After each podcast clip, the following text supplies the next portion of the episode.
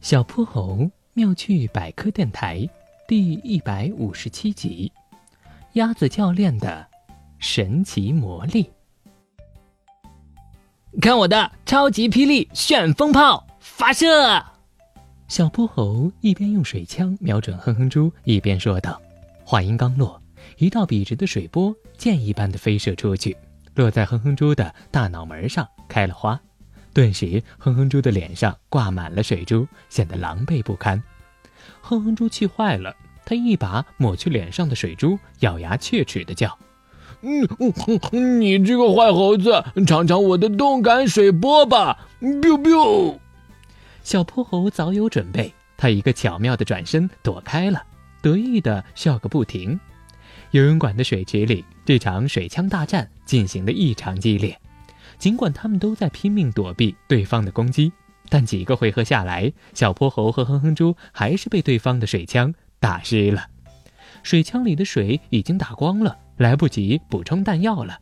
对战双方放下了武器，开始抡起胳膊，奋力把水泼到对方身上。终于，战斗结束了。小泼猴和哼哼猪精疲力竭地爬到水池边休息。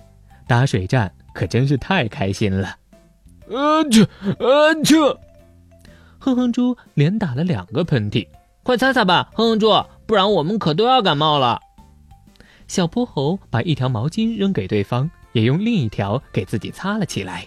擦干水珠之后，小泼猴和哼哼猪买了冰镇饮料，坐在躺椅上一边喝一边聊天，十分惬意。救命啊！救救命啊！突然，他们听到前面深水区传来了求救声，还没等他们反应过来，一个黑影一跃而起，纵身跳进了水池里。小泼猴和哼哼猪定睛一看，原来是鸭子教练，他正奋力向深水区游去。前方有个瘦小身影在不断扑腾，原来是不会游泳的小鸡米米。小鸡米米在水里挣扎着，忽上忽下，表情十分痛苦。他的双手在不停地拍打着水面，鸭子教练很快就游到了他的身边，他稳稳地拖住米米的身体，带他游回了水池边。小泼猴和哼哼猪马上赶去帮忙，幸好鸭子教练救援及时，小鸡米米安然无事，只是喝了几口水。三个人放下了悬着的心，并安抚了一下小鸡米米。哼哼猪把自己的毛巾递给小鸡米米和鸭子教练。快擦擦，不然要着凉了。哈哈，我不需要。只见鸭子教练神气的挺了挺胸脯，然后使劲儿抖了抖身子。只见他光洁白皙的身体上竟然没有了一滴水珠。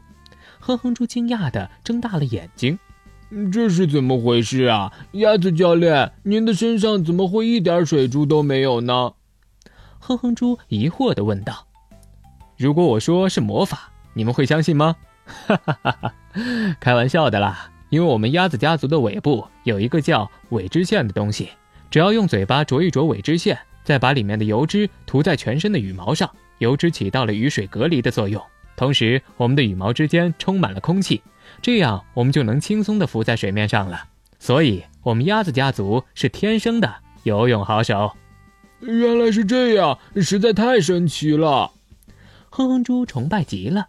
接着，哼哼猪凑到鸭子教练身边，小声地说：“鸭子教练，下次游泳前，您的油脂能不能也，能不能也借我涂一下？这样，我和小泼猴打水战就可以立于不败之地了。”哈哈哈哈！